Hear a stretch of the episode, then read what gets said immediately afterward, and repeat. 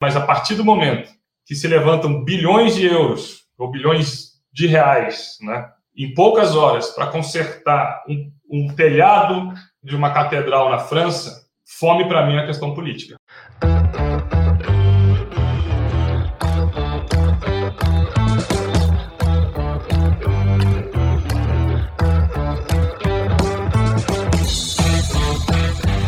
Bom dia, boa tarde, boa noite. A gente está aqui para mais um episódio do Desnegócio. Hoje a gente está com o Luiz. Eu tô voltando de São Paulo depois de uma semaninha, eu tô meio moído.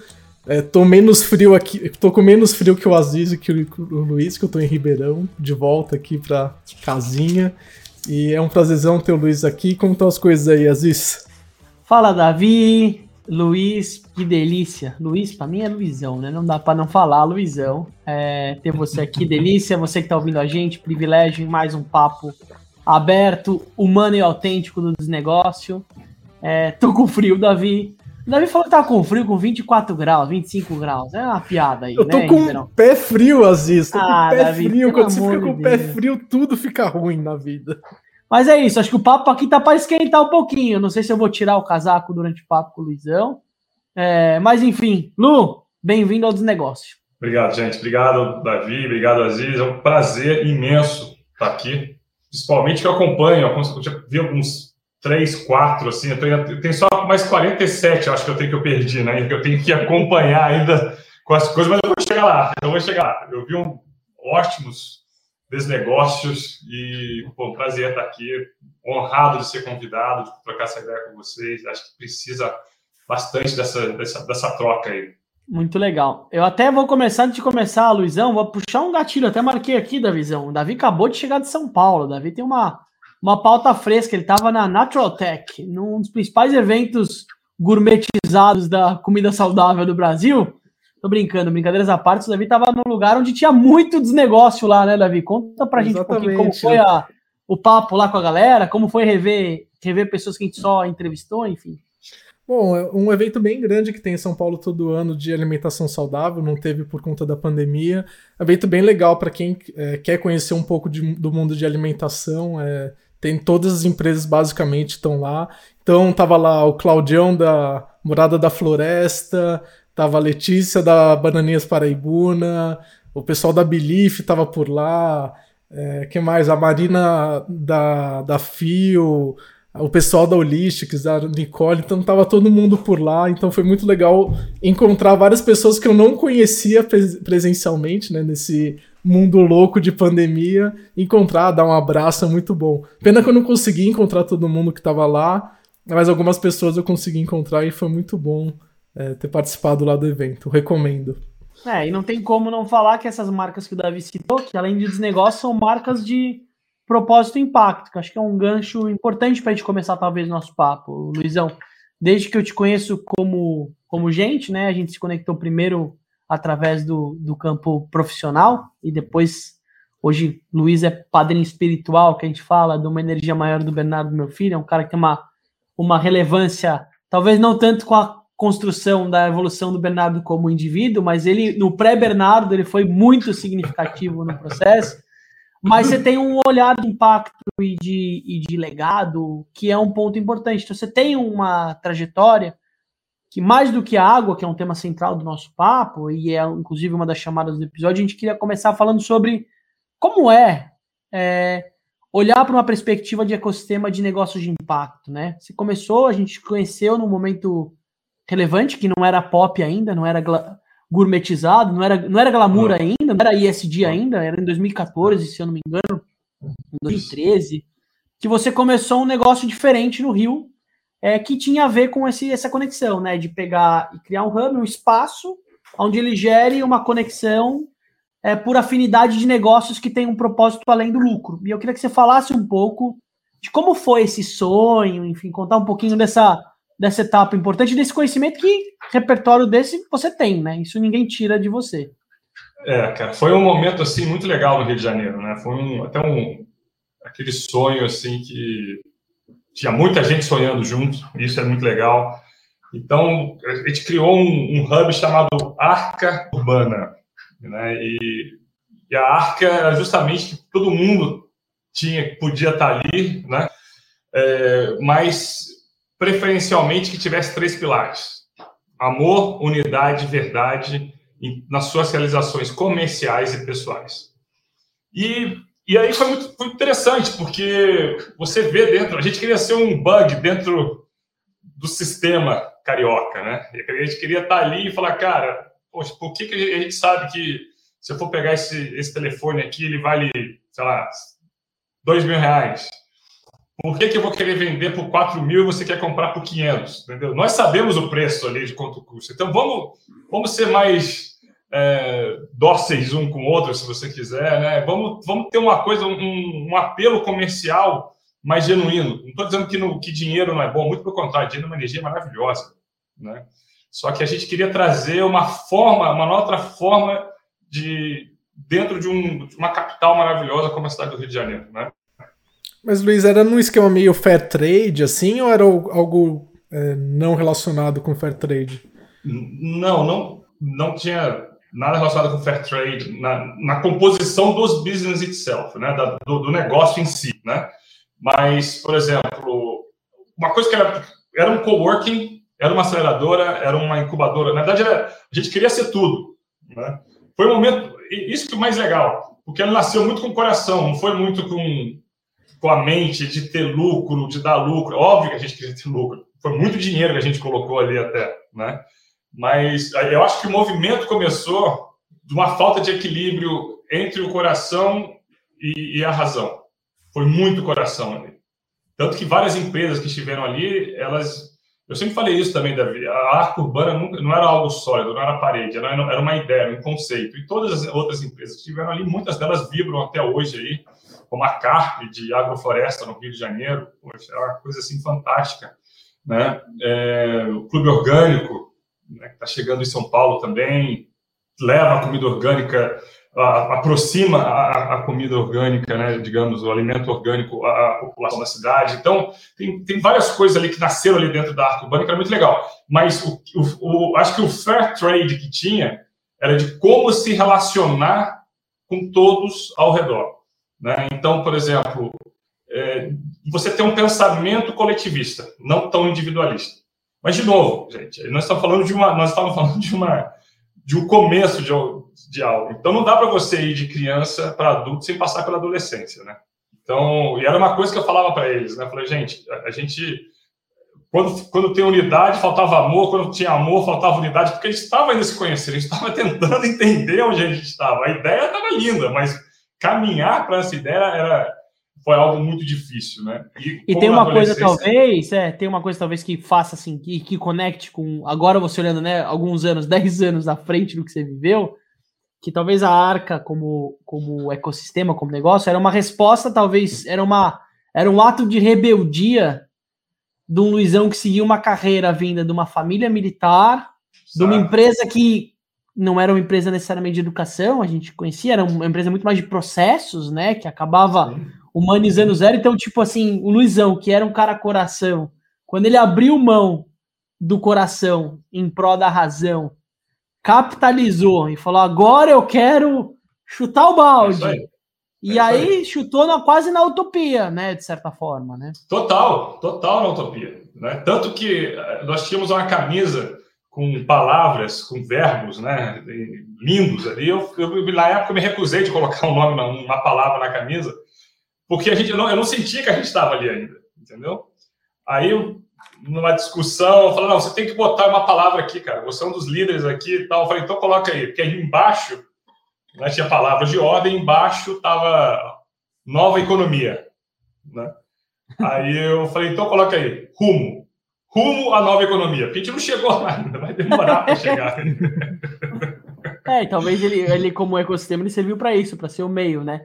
Ah, é, só uma coisinha, você trouxe um pouco da perspectiva de empresas, eu queria que você fotografasse um pouco da, da perspectiva regional do carioca, né? Porque também tem um exercício de desconstrução do modelo de como, como a gente faz empreendedorismo no Rio, né? Acho que 2014 era um outro, um outro cenário, né? É, e, lidava com jovens, como que era isso? É, então, isso tem outro detalhe também, né? Porque naquela época, só para a gente trazer aqui, não tinha, não existia essa história de coworking, né? Se eu não me engano, tinha o templo, o catete, né, que tinha lá, lá, no Rio, começando a Goma, tem, sabe, assim, a Goma, acho que a Goma já estava um tempinho também, que era mais ou menos nesse, que era no centro do Rio, tal, e, e tem esse aspecto cultural também, né, porque não só nós atraímos pessoas do Rio de Janeiro, mas de outros, de outros estados também, né, e, e empreendedorismo é uma coisa que a gente vai aprendendo cada vez mais que na maioria das pessoas que estavam ali, estavam ali com a gente, eram classe média, no mínimo classe média. Eu via isso muito claro. Né? As pessoas que vinham de uma classe mais desfavorecida, o sangue nos olhos que elas tinham por empreendedorismo, um, um, um pessoal de classe média. Né? Eu é lembro uma vez que um. É diferente. E, e, eu lembro que um dos caras que me fala, da Bizu, que era uma empresa fantástica, cara, que, era uma, que eu investi, inclusive, eu fui investidor anjo da Bizu, que tinha uma pegada fantástica ali também, uma ideia com três caras muito legais. Eu lembro que um consultor, amigo meu, falou: Luizão, é ma, ma, Bizu é maravilhosa, mas esses caras precisam queimar a de sapato. Esse aprendizado mesmo de empreendedorismo, não estou criticando a Bizu, não. É, era, era, era a linha de crescimento dela, né? De falar, cara, sabe que você quer deixar algo muito prontinho para levar para fora? Né? Sendo que uma, uma, uma galera um, de uma classe mais, mais menos favorecida ela não espera isso. Ela falou, cara, eu tenho que lançar isso aqui e ela já vai com uma garra para fora, vamos lá, tal, tal. Eu lembro que uma vez eu conversando com um cara, eu falei, cara, você venderia o seu carro para botar no seu negócio? E teve um, uma pausa assim, falou, não, mas o carro não é meu, tal. mas eu, o espírito da pergunta era outro, né? Cara, você acredita tanto no negócio a ponto de vender um bem importante para você e colocar, né? Assim, o, o, nosso episódio com quem, com o Michel, é sobre empreendedorismo é muito bacana, que a gente tratou bastante da questão do empreendedorismo como algo muito aspiracional de uma classe média, assim. Então, esse negócio do empreendedor é algo que é um privilégio você falar que é um empreendedor. E boa parte das pessoas que empreendem é, que tem é, renda mais baixa, aquilo é sobrevivência. Então, é, tem uma, uma narrativa muito diferente do que a gente está acostumada no nosso ciclo né, de, de empreendedorismo. Eu, eu, trago assim rapidamente até uma, uma, coisa muito curiosa, que a gente conversando no começo da arte urbana, falou, gente, precisa de um site, precisa disso, precisa daquilo. Aí um, uma pessoa lá falou, olha, cara, vamos fazer o site aqui, a rede faz o site. Né? Então, beleza, lá tinha designers, tinha né, tal. Né? Eu falei, cara, perfeito. Três semanas depois, não tinha site nenhum feito. Né? Aí eu falei assim, cara, gente, vamos pagar para essa pessoa fazer o site, né? Não, porque a rede e tal. Eu falei, gente, vamos pagar. Aí a mesma pessoa perguntou, mas quem vai pagar? Eu falei, a rede. Mas quem é a rede? Muito Você bom. entendeu? Cabeça, cara, não adianta se você não tiver ali com o coração, com a paixão, não vai rolar. E acho que faltou isso na Arte Urbana, foi um, um, momento assim magnífico da minha vida, porque eu morei fora, morei 14 anos na Austrália, e quando eu, e nunca tinha trabalhado, entre aspas, aqui no Brasil, porque eu estava na universidade, da universidade eu fui para lá, né? Então, minha vida profissional foi feita lá. E a vida, e lá é uma vida profissional que você, é um ambiente muito controlado, digamos, né? Você não tem uh, as, a população, situações econômicas, sociais que nós temos aqui. Então, quando eu vim e montei a Arco Urbana depois de um tempo, foi muito interessante porque tinha fintechs, tinha empresas é, de agrofloresta, tinha, tem açúcar, que, de troca de, de objetos tal. Então, é, advogados, né, pessoal especialista em o sendão, tal, muito bons advogados focados em startups. Então, eu consegui ter um, um apanhado de várias empresas muito rapidamente, que para mim foi muito rico. E fora as pessoas, que são pessoas maravilhosas que a gente tem contato até hoje, né? Isso é impagável. Olhando o modelo de negócio de aceleradoras, assim, eu, eu convivi bastante com, com aceleradoras e é um modelo muito difícil de fazer funcionar, assim, porque você tem que conseguir é, de alguma maneira, investir nas empresas que estão entrando ali na, é, no programa de aceleração ou no coworking que seja, e em algum momento você tem que conseguir vender, né, realizar esse ciclo de investimento para conseguir ter a próxima leva.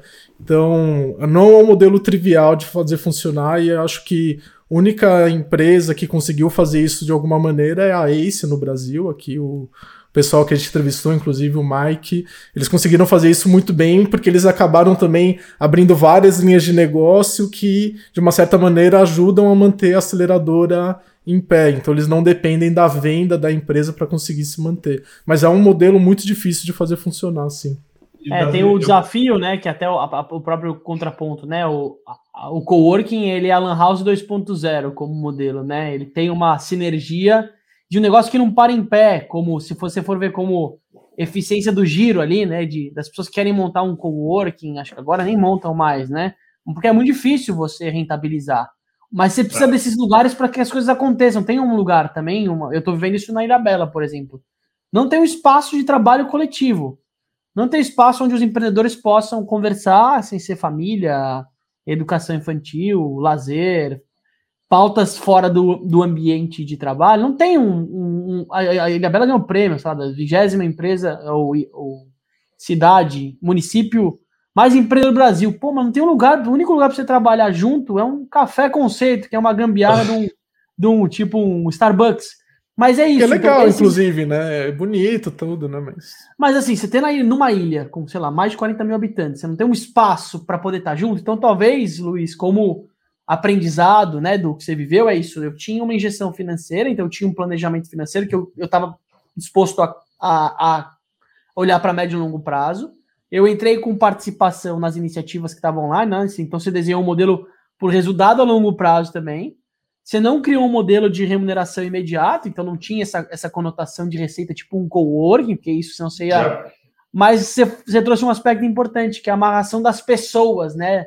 Do Exato. senso do coletivo, do tal do propósito, cara. Se tá desalinhado, uma coisa é o que você coloca na estampa ali, né?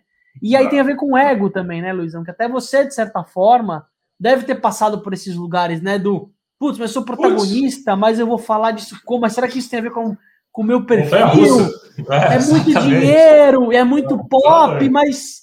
É, exatamente, cara. Não, e, e, eu acho também, só para completar aí, que o Davi trouxe, que você trouxe, às vezes, a curadoria ela tem que ser muito bem feita, cara. Eu acho que é, essa é a chave. Porque você pode ter uma ideia mais ou menos, mas se o, se o empreendedor for bom, cara, ele dá uma pivotada na ideia. Você pode ter ideia maravilhosa, cara, mas se o empreendedor não for bom, não, não tiver a resiliência, o foco, disciplina, a paixão, cara, não adianta. Pode ter uma ideia do. Pode ter o da Apple na sua mão aí, que você não vai conseguir fazer isso rodar. Então, acho que a curadoria é um fator muito importante. Né? Tem um, um pessoal lá no sul, de Caxias, que eu acho a curadoria deles fantástica. Eles chegam a estressar o cara antes de trazer o cara para dentro, de um tal modo que o cara fala, meu amigo, se você está achando que isso aqui tá tá ruim, lá fora você vai entender o que, que é. Isso aqui é a fichinha que você vai encontrar lá fora, entendeu? Então, é, eu acho que a curadoria é um ponto muito importante. E, e voltando ao que você trouxe aí, cara, de novo, as pessoas que estavam ali, era muito legal, era muito gratificante você encontrar todo dia aquelas pessoas. E o que aquelas pessoas te traziam, o que elas ensinavam, né? No meu caso, eu várias vezes, o Assis conhece bem esse meu lado, de, eu, eu sou muito protagonista para trazer uma ideia, para trazer um movimento, para fazer acontecer. Mas se eu vejo alguém que, está, que esteja querendo pegar esse lado, eu nem eu falo, cara, você está querendo tanto, vai. Então pega, fica você. E às vezes é, um, é o pior erro do negócio. Porque naquele momento, você tem o pensamento coletivista. Esse cara que de repente quer, está no pensamento individualista. E não é isso que aquela organização precisa naquele momento. Então, se eu tivesse brigado um pouco mais com aquela posição, né, eu acho que a Arco Urbana poderia ter sobrevivido do, entre paredes, né, por um, ter feito um causado um impacto positivo mais forte no Rio. Né? Eu, eu meio que tirei o pé e falei, cara, então vai lá tal, e, eu acho que isso pode ter atrasado um pouco o crescimento, mas foi bom para mim para aprender e ver isso também. Né? Legal. E aí você também tem um desafio também que eu queria que você falasse, que é isso. Além da cultura, é o alinhamento de objetivos, né? A curto, e médio e longo prazo, que são outro ponto super importante, né? Desenhar modelos, às vezes, de, com clareza de saída societária, porque também uma coisa que aconteceu lá foi isso, né?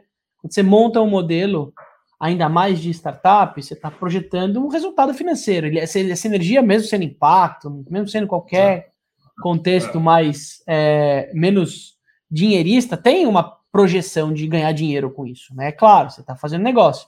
E talvez um dos seus sócios, ou seja, não nem todos os sócios, tenha paciência de esperar, ou ficam eventualmente mais inseguros. Porque quando começa uma coisa muito mais, você falou, quem vai fazer o site, quem vai pagar a rede, mas quem é a rede, né? Parece, enfim, é quando começa a entrar nisso, eventualmente alguém mais pragmático e, e talvez não esteja na mesma é, sintonia pode tensionar e aí vira o chefe do jogo, né? Vira o chefe do jogo. E outra, e, e, sabe quando eu vejo isso direto em casamento, o, o cara fala, olha só, vamos fazer um acordo nupcial aqui e tal. O que para nossa sociedade é algo assim incrivelmente, você tá de sacanagem. Vou falando de casar aqui, você tá falando em acordo lá no final, tal, se der errado. Né? Mas eu já vi. Nasceram da ideia, eram melhores amigos, tinham, tinha ideia junto, cresceram com a ideia, tudo certo tal. Deu um, um problema muito simples, cara. Deu um problema que se tivesse sido escrito lá atrás, seriam amigos até hoje. Talvez não teriam empresa, mas seriam amigos até hoje, entendeu? Mas tem um, um negócio que é muito engraçado, assim. Muita gente me procura para dar mentoria tal e, e conversar sobre questões de, de sociedade, assim. E eu sempre falo uma frase que o pessoal depois fica falando assim: nossa, Davi, você é, é, é pessimista tal. Mas eu sempre falo: é muito melhor você discutir os problemas quando a relação tá bem do que quando ela tá mal. Então, é, é, um, é um seguro que você está criando para é, a hora que começar a degringolar, não ir para o pessoal, já está pré-combinado.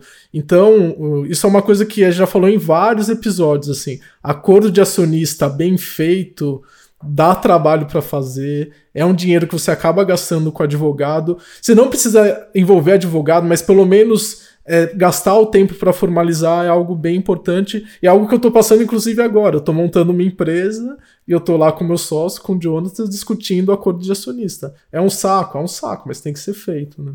É, é um mal necessário, sabe? É um mal necessário. E, de novo, o que está escrito não é mal entendido, cara, e, a, e a coisa foi muito melhor.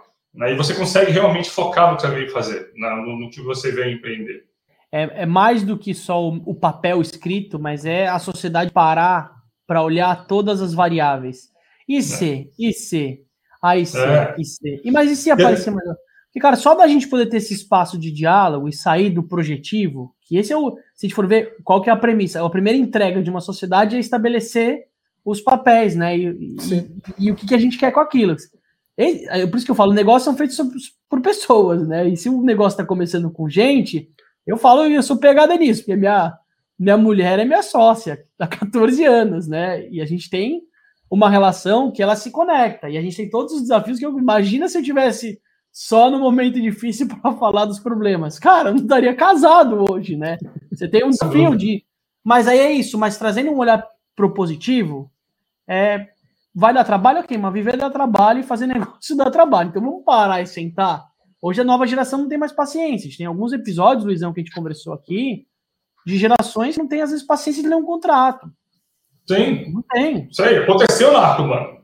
Aconteceu direto. Dá o cara, ele tá mais preocupado em ter aquele investimento, aquele aporte ali, que ele vê aquele montante entrando, nossa, captei, né? Só que aí o cara não olha lá e fala, não, você não captou, mas olha só, você captou tanto, mas você tem que devolver tanto, você tem que fazer assim, a opção de de ações são essas, tarará, tarará. quando ele vê, ele fala, cara, quando ele via, ele fala, putz, eu é não tenho mais empresa. Eu captei, é. mas não tenho mais empresa, entendeu? E, e trazendo para mim, para mim foi muito difícil na época, justamente por alguns fatores. Como você falou, meu pai militar, meu avô militar, família inteira militar, diretor de faculdade, minha mãe diretora de escola, cresci profissionalmente num ambiente que não existe cartório. Na Austrália não existe cartório. Existe um juiz de paz, que pode ser um, um gerente de banco, um farmacêutico, o cara vai lá, ele bota um carimbo, se cobrar, ele pede aquela licença, ele vai lá e vai estar tá aqui uma assina, não tem esse... Que legal. Né? Então, dessa criação, que inclusive eu estava tomando café com meu pai, com meu irmão, duas semanas atrás, eu falei, cara, você me criou muito bem. Só que para o mundo que não existe. Só esqueceu de me falar desse detalhe. Tudo bem, tá tranquilo. Por quê? Então, eu, quando eu vi para cá, Arcubana, lá e tudo mais, eu ter que. A minha palavra não valer, eu entendo que é muito negócio e tal, mas era uma coisa que mexia comigo pra caramba. Eu falei, cara, mas olha só, apertei tua mão, tá feito, cara. Posso até me arrepender, mas eu vou fazer. É claro que ninguém é assim, nós estamos no Brasil, Latinoamérica e tal, mas mexeu com, bastante com Foda. eu aprender que aquela pessoa ela pode ter até assinado, mas não quer dizer que vai para frente. Né? Então, foi um aprendizado para mim também isso aí. Até porque o que você fala não é necessariamente o que a pessoa escutou, né? É, tem um, também um desafio que não é só na má intenção, que a gente sempre traz, né? Ah, jeitinho brasileiro, ah, tomou. Mas às vezes a forma como a gente se comunica, só olhar, é. né, Davi? A gente tem falado isso, os canais de comunicação por WhatsApp. Às vezes a pessoa manda um texto.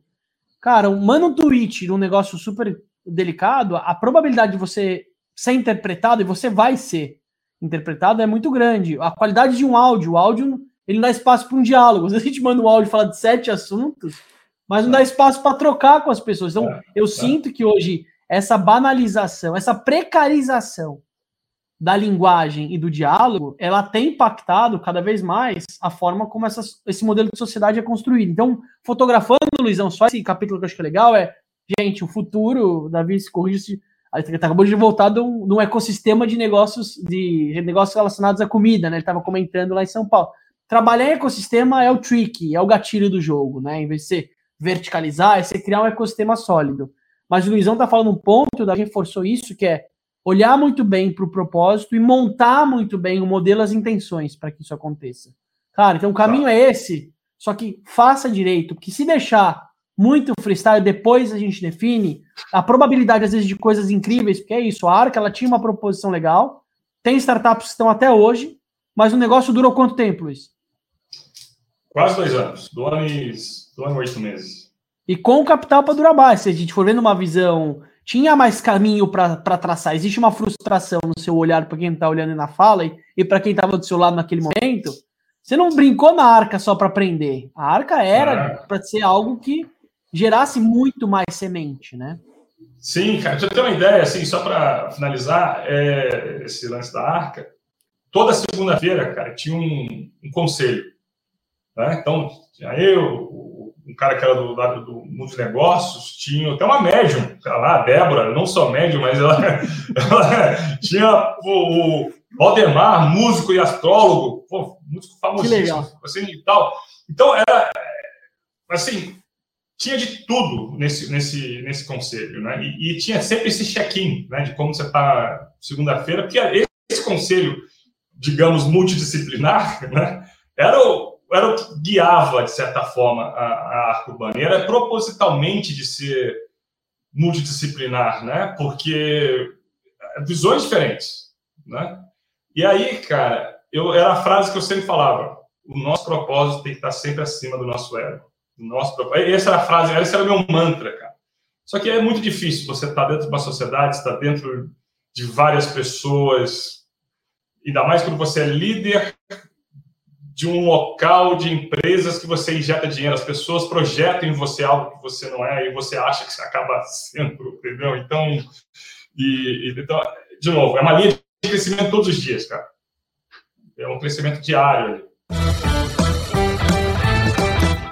De uma perspectiva, a Luizão, você é um cara com PhD em sociedade, né? E eu queria que você falasse, você saiu em alguns momentos bem fragilizado, né? Que você trouxe da do jeitão Luiz, vamos lá, já tá, é vida, e toma uma resiliência na orelha, assim. É, e eu queria é. que você falasse o que, que você tem para compartilhar para quem escuta, menos na inspiração, mas mais na realidade de quem viveu é, sucessos, aprendizados e infelicidades no campo. Eu, eu, eu ainda estou aprendendo, viu, Zizito? Davi, estou aprendendo aí. Sociedade é outra linha de aprendizado que eu estou ainda batalhando. Mas, de novo, cara, é, eu acho que vem muito desse, desse background né, que, que eu tenho, né, eu, eu, sou muito apaixonado no que eu faço. Sou muito apaixonado pelas ideias, pelas pessoas, principalmente. Eu acredito realmente na, no que as pessoas. Eu acho muito, muito curioso. Assim, a minha esposa às vezes fala: Nossa, cara, mas você. Você chega a ser um pouco ingênuo. Eu falo, não, não é questão de ingenuidade, é questão que eu falo, eu que eu falo para o Davi, o que eu falo com o Aziz, sou eu mesmo. Não vai, eu não uso um, eu não uso um chapéu negócio e um chapéu Luizão. É exatamente isso que eu ganho. Então, eu projeto que essa pessoa está nessa mesma direção. Que é um erro, cara. Nós estamos falando de novo, nós estamos falando de, de negócio, estamos falando de sociedade. É um erro entre aspas, tá? Porque é o que eu não acredito, é o que eu acredito. Eu vou continuar fazendo com um pouco mais de cautela, digamos, mas trazendo essa paixão que eu acredito. Que se eu mudar o meu modo de ser, quem está ganhando são eles, cara. Então, eu não, eu não posso dar o prazer de mudar a minha forma de amar, de, de, me apaixonar pelas pessoas, pelas coisas ruins que, que aconteceram. São responsabilidades minhas. Eu me coloquei naquela situação, então eu tenho que continuar fazendo isso de uma, de uma posição um pouco menos, digamos, é, ser, um, menos, ser um pouco mais racional em alguns aspectos. Né? Então, na, na, questão de sociedade, né? É, é, é, aquela coisa assim que parece que você vai fazer aquela viagem. Vamos fazer, cara, Davi, Luiz, Davi, Azizito, Luizão. Vamos para a Croácia amanhã, cara. Vai ser, vai ser fantástico, cara. Vamos tô juntos. Precisando, tô precisando, tô precisando. Exatamente. Só que durante a viagem, a gente falou isso há pouco tempo, né? Pouco, Sim. Dez minutos atrás. É determinar, cara, essa, essa viagem. Porque, de novo, gente, a gente não tem, brasileiro principalmente, o latino-americano, ele não gosta de falar de coisas que sejam desconfortáveis. Isso é fato. Entendeu? Eu, eu via isso muito na Austrália quando vim morar aqui de novo. O, pro, australiano, se eu chegava, eu sou australiano, Davi, e você fez alguma coisa errada no trabalho, equivocada, eu não vou chegar para você e falar, Davi, olha só, cara, você é um ótimo cara, você é um profissional fantástico, gosto muito de você, mas... estar junto aqui e tal, mas, cara, olha só, tal, tal, tal, tal, tal. Entendeu? O cara fala assim, Davi, é seguinte, cara, tava vendo aqui o relatório, cara, você errou feio aqui nesse relatório, pelo amor de Deus, você não pode fazer isso mais, cara. Entendeu? Vamos tomar, vamos almoçar? O brasileiro vê isso como assim, cara, esse cara tá de sacanagem, cara. Ele vem aqui, nós morramos, tive... quer almoçar. Eu tive um sócio holandês que ele era bem assim, ele chegava assim, oh, o relatório que você fez tá horrível. Hum, tá uma bosta. Ele não falava nem tão horrível, tá uma bosta. Refaz. E aí Aí o pessoal saía doido, assim. Eu, eu, no começo ficava puto também, mas depois eu aprendi que era o jeito dele ah. e tal, e ele também foi melhorando, mas é, é, é questão cultural mesmo. Assim. Mas aí você falou um ponto legal, né? Se você não construir esse espaço de diálogo para para as diferenças poderem se entender, porque é isso, na sociedade a gente sempre projeta, sei lá, o comercial junto com o financeiro, o, o super expositivo, alguém mais para fora, alguém mais para dentro um designer e um programador. É sempre a gente projeta que a sociedade é, é o skill é. complementar, que às vezes é uma cagada, né? Porque se não tem um, um elo de conexão no meio, gente, cara, vai dar pau nisso, né? E outra, você sabe muito bem, Zez, eu tive um sócio que era meu amigo de infância, 9 anos de idade. Outra projeção, cara. O cara falou, pô, cara, esse cara cresceu na base militar comigo, meu pai foi na, da, da, da mesma academia que ele, cara, a gente cresceu Vai dar junto, certíssimo. Tá, perfeito, cara. A pessoa que você conhece, tá, tá, pô, podia dar mais errado. podia mais errado. Então, é, é, eu acho que é o, é o, é o olhar cuidadoso mesmo. Nessas horas, gente, eu estou falando de uma pessoa que é apaixonada, como eu te falei. É realmente ter uma visão mais racional da coisa, né? Você chegar e falar assim, cara, será que vai dar certo mesmo isso aqui? Porque eu já tive sociedade que o cara fazer a mesma coisa que eu. Essa foi o que me atraiu na sociedade do cara. Pô, a, gente, a gente faz muito bem isso aqui junto, né? Só que não, né, cara? Você te, se eu faço bem, por que eu vou trazer alguém que faz algo, mesma coisa que eu que faz bem? Tem que trazer algo que complemente a sociedade, não que faça a mesma coisa que eu. Então... Mas, Luizão, dentro dessa perspectiva, né, de eventualmente sociedades, estou olhando na perspectiva das sociedades que não deram certo, né? Que não, Sim, de claro. alguma forma, elas não se. Elas não evoluíram. Você sente que talvez a, o que ficou para você, porque você é um cara resiliente na sua rede, quando a gente conversou com pessoas, é a palavra que aparece muito forte. Eu já te conheço há um bom tempo, mas aparece isso muito. É um DNA desse sorrisinho, né, meu? O negócio. Tá... Demorei para demorei admitir isso. Mas eu queria que você falasse um pouco é, até que ponto essa resiliência ela perdeu um pouco da força e do brilho do seu coração. Eu queria que você falasse um pouco, porque assim, você é o coração. Você é, é o, a, na sociedade é a coragem, é o peito aberto, é o desbravador, é o que vai sentir as pessoas olhando para o médio e longo prazo. Você tem um pouco disso. E talvez você tomou muito de um olhar mais analítico e racional, que muitas vezes um olhar mais analítico e racional, ele é um olhar mais de gestão. Não necessariamente é o olhar do, da, da pessoa que está começando algo eventualmente. Ela tem um papel complementar executivo no processo. Mas eu Sim. queria que você falasse um pouco de como foi lidar com pessoas muito diferentes do seu perfil, e você, de certa forma, construiu relações com elas, porque os negócios aconteceram, não acabaram em um mês, eles duraram por dois anos, seis anos, sei lá quanto tempo com a lá e tal. Você viveu a própria dois com, com o último o sócio anterior.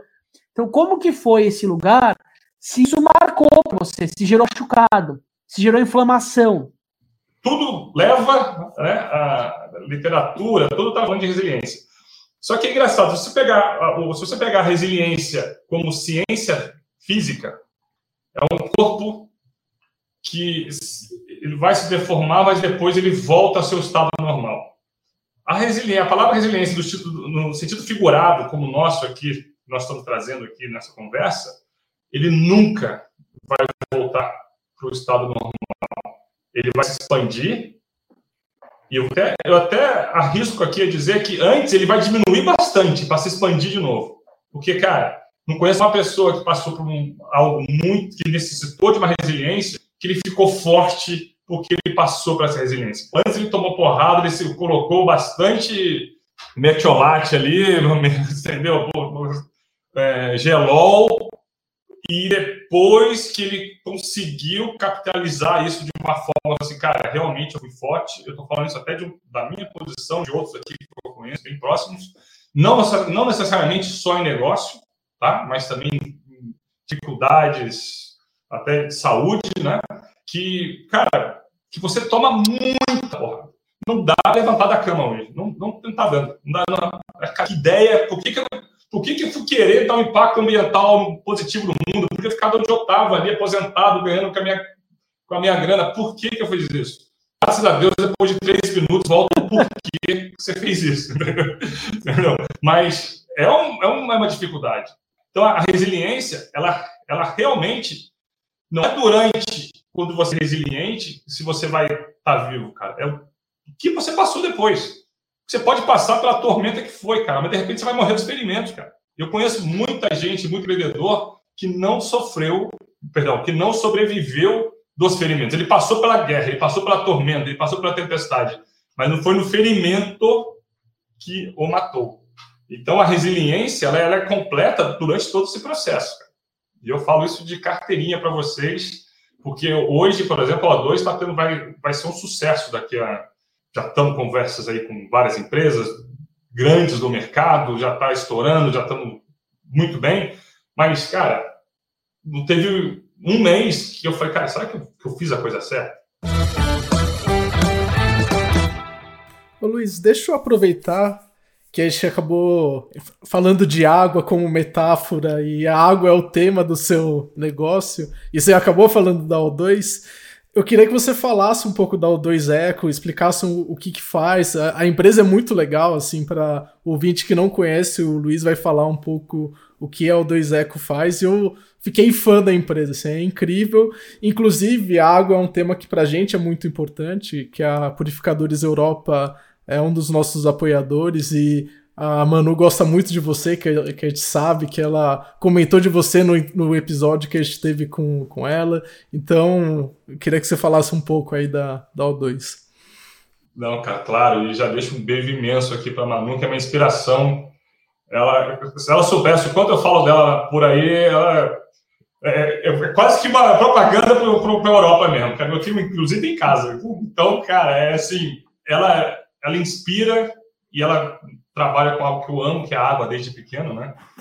E não é à toa que eu vim até com essa camisa aqui, fiz questão de vir com essa camisa aqui, para manter os, os, oceanos limpos. É onde é um ambiente, como o Azizito também, é um ambiente que a gente sente muita vontade, é o que é a água do mar. Mas trazendo uh, a O2, a O2 nasceu na água do mar, inclusive. Né? A O2 nasceu numa cidade no interior do interior, de 600 habitantes na Austrália, chamada Shark Bay. E Robbie, Robert, que inventou hoje a tecnologia principal da, da O2, ela é, que é uma placa de cera com nanominerais dentro dela, que ao ser inserida ao meio hídrico, pode ser o efluente ou água, a placa de cera vira a casa ideal para esses, esses micro-organismos que já estão no meio crescerem de forma exponencial e consumirem a carga orgânica que já está na água. Então, vou ilustrar para vocês. Vamos pegar o Parque Ibirapuera aí, de São Paulo, né? No caso aí, não, né? Ninguém está em São Paulo. Aqui São não, Paulo, mais. Né? não mais. Não, a, a, hoje a gente tem uma audiência boa lá, eventualmente o nosso ouvinte está lá ouvindo. E, então, é, vamos imaginar o, o, lago sem um, um ambiente totalmente limpo ali. A partir do momento que cai esgoto ali dentro, a própria natureza ela começa a desenvolver um mecanismo de estimulação, bioestimulação natural. Então, aqui você tem um gradiente de um milhão de sujeira a cada 10 horas caindo na, no, no lago do Ibirapuera. A natureza, ela só consegue multiplicar exponencialmente 8 mil vezes a cada 10 horas. Então, esse gradiente aqui, cara, ele nunca, nunca vai, vai, limpar. conseguir, nunca vai limpar. Se a gente tirar a sujeira, a emissão de sujeira, ela vai crescendo 8 mil, 8 mil vezes a cada 10 horas, e daqui a um ano, 10 anos, 5 anos, o lago, 5 anos, o lago vai estar regenerado. Né? Qual nessa tecnologia? Quando a gente coloca a placa na água, esse gradiente ele vai a 8 milhões de vezes a cada 10 horas. Então, naturalmente, nós criamos mais bocas para comer a sujeira. Entendeu? É uma forma de bioestimulação segura, sem uso químico, sem bactéria exótica ao meio. Então, a gente consegue ajudar a natureza a fazer a regeneração do meio. Mas a água ela fica potável porque você está aumentando a carga de bactérias, vai, de coisas vivas ali na água. Depois, se eu pegar um copo d'água, eu posso tomar essa água. Se for com a Europa, com aquele filtrinho ah, portátil na Europa, você consegue. É, exatamente. A gente vai precisar da Manu e da Europa aí. Por quê? Ah, eu vou te trazer até um exemplo de um, de um, trabalho que nós fizemos junto à Sabesp, junto a, um, a uma planta de água potável. Então, é um rio, em Bugaçu, interior de São Paulo, que a Sabesp ela capta a água desse rio, químico, químico, químico, químico, e distribui para as casas, certo? Nós distribuímos essas placas dois quilômetros até onde a gente conseguiu entrar no rio, porque é, ali no rio no, tinha floresta, não dava para entrar, mata e tal. Depois de seis meses, menos, aliás, quatro, seis meses, foi constatado que na planta da Sabesp, eles economizaram 30% em produto químico. Ou seja, a gente conseguiu deixar aquela água melhorada para a Sabesp não ter que usar químico para tratar aquela água para mandar para a população. Né? Fora o impacto positivo que o rio segue mais limpo para as comunidades e, tudo mais. Né? E isso é algo muito interessante, Davi, porque, de novo, traz uma solução que não usa químico e não usa bactéria exótica ao meio, que não traz nenhum colateral uh, é, para o meio ambiente. Né? E uma coisa que, eu gosto de trazer também é que é interessante como a gente trata o rio aqui no Brasil. Não sei se vocês sabem, mas até uns, acho que três anos atrás, dados da SOS Mata Atlântica são assim de 113, foram 54 rios, se não me engano, e 113 pontos nesses rios, né, dos principais estados aqui do centro-oeste e sudeste, né, que apenas 2,5% dos rios estavam numa condição boa. O resto estava regular para ruim para péssima. São 84 mil quilômetros, isso dados da, da ANA, Agência Nacional de Águas.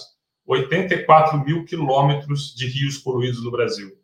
Então, você imagina, daqui até a Austrália são 15 mil quilômetros. Então, só para vocês terem uma, uma ideia de que nós estamos falando aqui. E um outro aspecto também, que a gente parar para pensar, se você pegar Flórida, Gold Coast na Austrália é, e outros exemplos, os rios são em frente às casas. Elas adornam as casas. No Brasil, os rios são atrás das casas, porque quando você joga a sujeira, ela não pertence mais a você. A 30 segundos ali, 20 segundos, 15 segundos, ela passa. Então, isso é um aspecto cultural até nosso, que dificulta também, até por questões sociais e econômicas do país, né? demográficas, né? Em cima da sua fala, não tem como não falar disso também, né? Porque o desafio não é sobre o rio em si e a relação humana com ele. É a dificuldade da gente, como ser humano, valorizar da onde as coisas vêm. Olhar para a ancestralidade, olhar para a nossa história. As cidades foram construídas em volta da, do rio, né? A água era um, um vetor fundamental para a construção das cidades lá atrás. Perfeito. E mais do que a água por si só, olha o que a gente está fazendo agora, nesse exato momento, com a floresta, que também é a, é a origem, é onde também se conecta com a relação com, com o rio. Olha o que está acontecendo com a Amazônia. É. Olha o que está acontecendo com os nossos indígenas. Nosso indígena hoje mora em favela.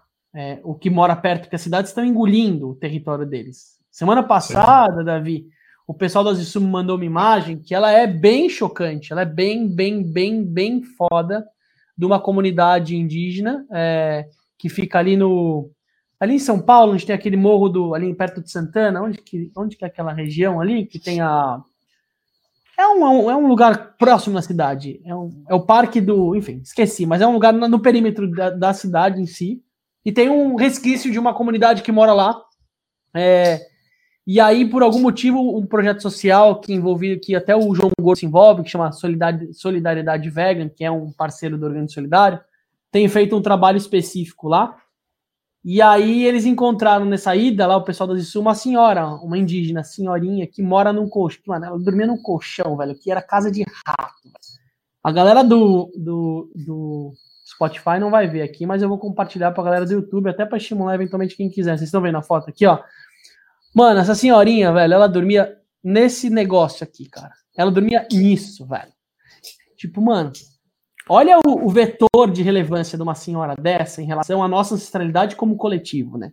Olha o que, que tá acontecendo, tá tudo muito errado, né? Então é óbvio que, de certa forma, a relação que a gente tem com o rio, ela vai estar tá distorcida também, entendeu? Então esse é um grande desafio. E essa conta chega, é o episódio da Vide Verde, que a gente gravou agora recente. Você vai jogar o lixo fora, como você falou, cara, esse lixo vai para alguém, porque o rio vai levar. É, é longe da sua casa, mas é perto da casa de alguém. Cara, vai chegar em alguém, vai achar esse é. rio. Você vai jogar o esgoto numa cidade de cima, isso acontece muito, né, Luizão? Ela chega numa cidade de baixo. O próprio rio Tietê, que é um rio emblemático para a capital de São Paulo, porque é um rio que morto, né? Nem sei se ele é morto, mas, cara, desde que a gente é moleque, tem projeto de limpeza do rio. Até Luizão. Tem que limpar, essa que é a real, né? Assim, Exato, tem porque tem recurso. O próprio Luizão, acho que vale a pena contar, Luizão, mais do que a solução, porque a sua empresa não é sobre um produto. O produto é maravilhoso, mas tem a ver com um olhar sistêmico, como, como cidade, né? Você morava no Rio, você morava na Lagoa, Lagoa Rodrigo de Freitas, um dos principais símbolos do Rio. O carioca adora andar em volta, mas ele não pode entrar naquele esgoto a céu aberto, né? Ah, ele tem uma relação que aí você viu aquilo tinha uma possibilidade de usar essa tecnologia para limpar a sua casa, porque você enxergava a lagoa como parte da sua casa. É, total. Só que por que, que você não limpou a lagoa, Luizão? Pô, Luizão, pera lá, pera lá. Modelo escalável, solução barata e eficiente, validada academicamente. Você tinha relacionamento, você é um cara de networking, você é um cara de chegar nas pessoas. Por que não estamos com a lagoa limpa, Luizão? Então. Olha a saia justa do Luizão. Vai, Luizão. Mas você até abandonou o Rio? Você até mudou do Rio? Será que foi para é, isso então, também ou não? Também, também, também. E eu vou até te falar, recentemente aí eu recebi uma ligação para rios urbanos e conversando, que já vai responder essa pergunta, né? Uma emenda parlamentar e 10 milhões de reais em de verba. Né, disponíveis, de verba. Só que no final, fulano queria 15%. Entendeu? Então, não vou fazer. Pediram para mim no Rio, na época, aumentar o meu preço. Falei, cara, vim aqui preparado para diminuir o meu preço. Você está tá dizendo para aumentar o meu preço? Entendeu? São vários atores que compõem. Né? Então, é... Ô, Luizão, não tô, tá muito baixo o valor. Essa, essa é novidade, hein? Normalmente, é... fornecedor é esfolado. No seu caso, cara, tá, tá muito fora da, da, da, da concorrência, tá muito baixo, é isso? E, você sabe, e você sabe que, assim, eu faço parte aqui também de um grupo chamado Instituto de Regeneração Global, a RG, né? tem a Pangeia aí saindo no Rio de Janeiro, que são uma galera, que é uma galera assim fantástica, trazendo uma força aí de SD muito forte, com, com equilíbrio do coração e da razão, porque vieram de grandes empresas, KPMG, Daniel da KPMG, tal. Então, é, que eu acho que vai dar um equilíbrio nessa onda que nós estamos falando aqui de ESG, tá? Mas voltando um pouco aqui sobre o RG aqui em São José dos Campos, por exemplo, nós, nós somos uma plataforma com 700 tecnologias. Ou seja, tecnologia tem, falta vontade política. Entendeu? Então, o orgânico solidário, por exemplo, clube orgânico da vida tal, cara, eu, eu, aqui acho que eu vou entrar num momento muito crítico, vou depois até ser crucificado aqui, mas a partir do momento que se levantam bilhões de euros ou bilhões de reais, né, em poucas horas para consertar um, um, telhado de uma catedral na França, fome para mim é questão política. Entendeu? Então dá, dá para erradicar fome no, no mundo, dá para a gente ter um, uma visão, dá, por exemplo, para se gasta-se 200 milhões de reais nos últimos 15, em poucas horas, para consertar um, um, telhado que fica ali nove semanas, com 200 milhões de reais, cara, com 200 milhões de reais, eu limpo aquilo para a oitava, nos próximos 200 anos, aquilo vai estar tá limpo. Aquela, aquela mas o, mas tá vou até puxar essa pauta para o Davi, porque o Davi já conviveu com essa correlação entre, né, não diretamente, mas o iFood sempre teve parceria, né, quando você estava lá dentro, com iniciativas públicas e tal. Eu queria entender por que, que é mais sexy para uma Coca-Cola investir na árvore de Natal da Lagoa? Alguém do marketing toma uma decisão, né? Tipo, é, é um ser humano que tomou uma decisão. Porque para ele vai gerar mais awareness, vai gerar mais marketing, vai vender mais produto, do que eventualmente ser a marca que limpou uma lagoa. Por que, que, por que, que não é tão sexy ainda, num mundo tão ESG, as marcas abraçarem uma responsabilidade que ela não é de um governo? Esse é um ponto. A gente, quando terceiriza para o governo, a gente, de certa forma, ele tem corresponsabilidade, que todos nós somos, né? Quem joga uma latinha tem a mesma corresponsabilidade, eventualmente, do que alguém que é que faz uma limpeza gigantesca. Então, eu queria saber por que as marcas, ou seja, mais as pessoas que representam as marcas e que tomam decisões, ainda não veem, não, não mexe ainda o brilho delas em relação à fome, ao caos do lixo e vice-versa. Você sabe, Davi, por quê? Então, no caso do iFood, o período que eu fiquei lá, acho que não era tão grande assim para conseguir fazer essas coisas. Hoje em dia o iFood é muito maior, tem, consegue fazer. Eu, eu saí já vai fazer quatro anos. A empresa era grande na época, mas não, tem a, não tinha a escala que tem hoje. É, mas assim, pensando bem na. olhando as empresas de uma maneira geral, eu vou resgatar um episódio que a gente fez ali no, com o Instituto Telos ali é, problemas desse tipo são problemas que costumam ser difíceis de serem resolvidos porque envolvem muitos atores é, e muitos interesses. Então, por mais que a empresa queira resolver, articular a rede necessária para resolver o problema é, acaba sendo algo que acho que cria um pouco de receio assim da, das empresas. Mas, lógico, tem como fazer isso de outras maneiras. Se você. Existem várias ONGs que, que a, as empresas poderiam apoiar para ajudar a fazer isso de uma maneira indireta, né? Não ela liderando. Mas, é, resumindo a história, acho que tem uma complexidade de resolver problemas que envolvem muitos atores que eu acho que as empresas não querem se meter.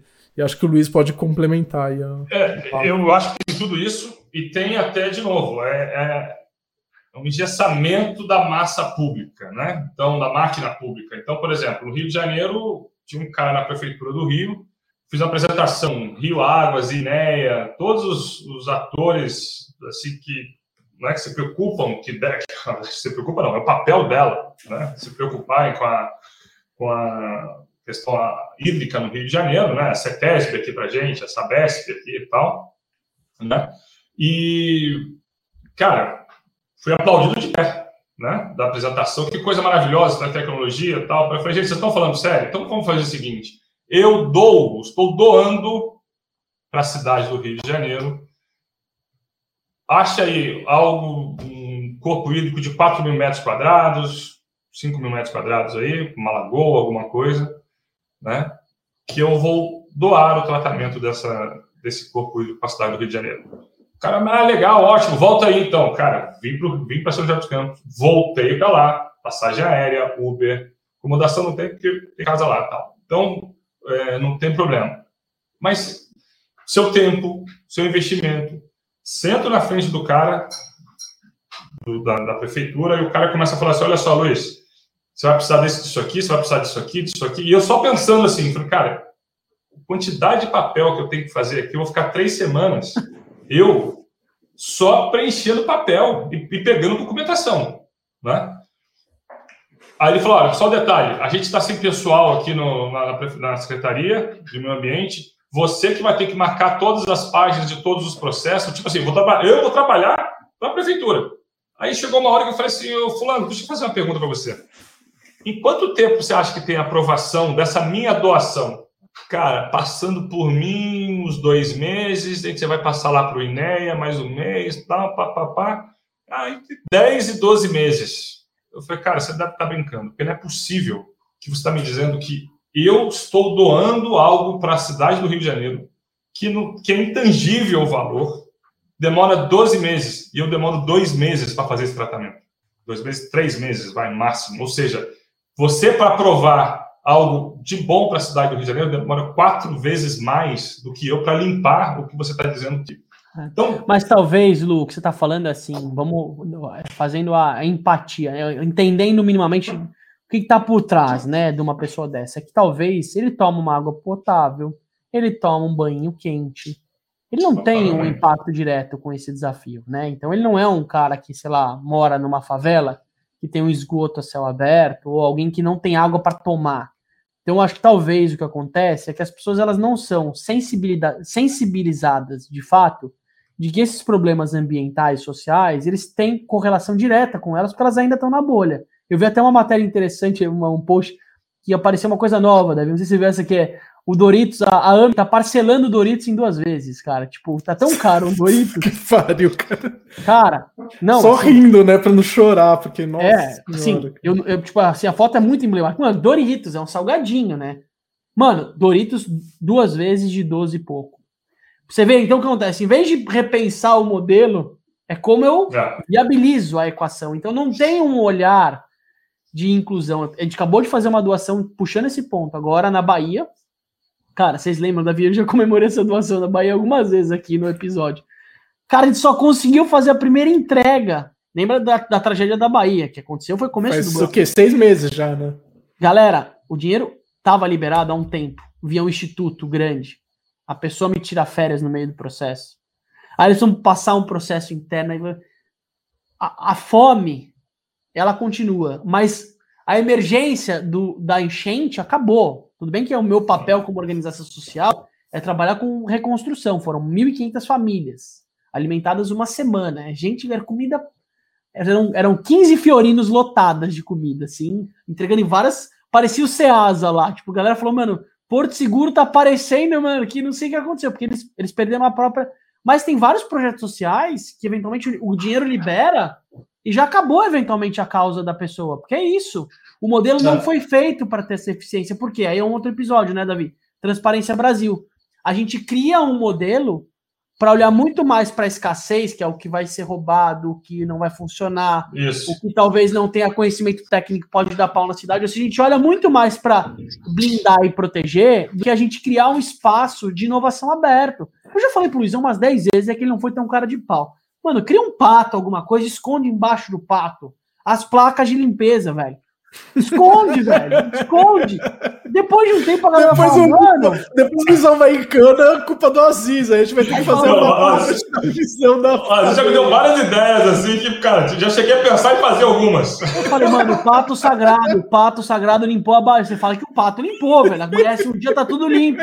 Aí você fala, viu? Limpou. Olha aqui, vira o pato. Ó, dois eco. E aí? Porque existe também uma descrença do que é prático, eficiente, é, funcional e barato. É um prazer em ficar no problema também, né? Porque aí você falou, a fome é um, é um projeto, não digo político, mas é um projeto, não vou entrar nesse lugar, mas é um projeto de negócio. Ela é interessante, tem muita gente que ganha dinheiro nisso. A Uau. sujeira da água é um business, gente.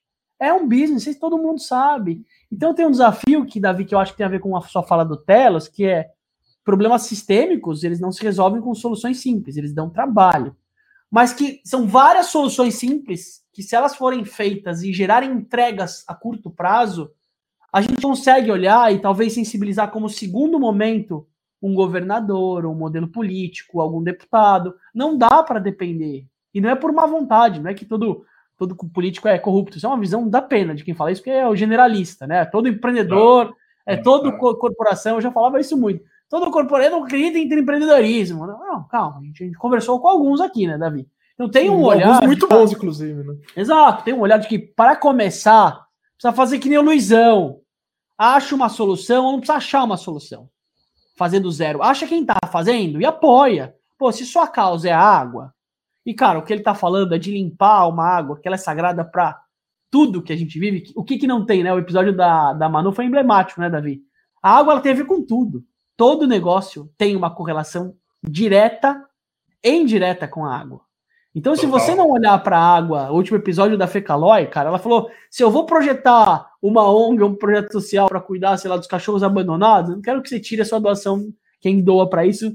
Mas, gente, se não tiver planeta, velho, você pode tentar criar. É, então, a gente tem um olhar de priorização.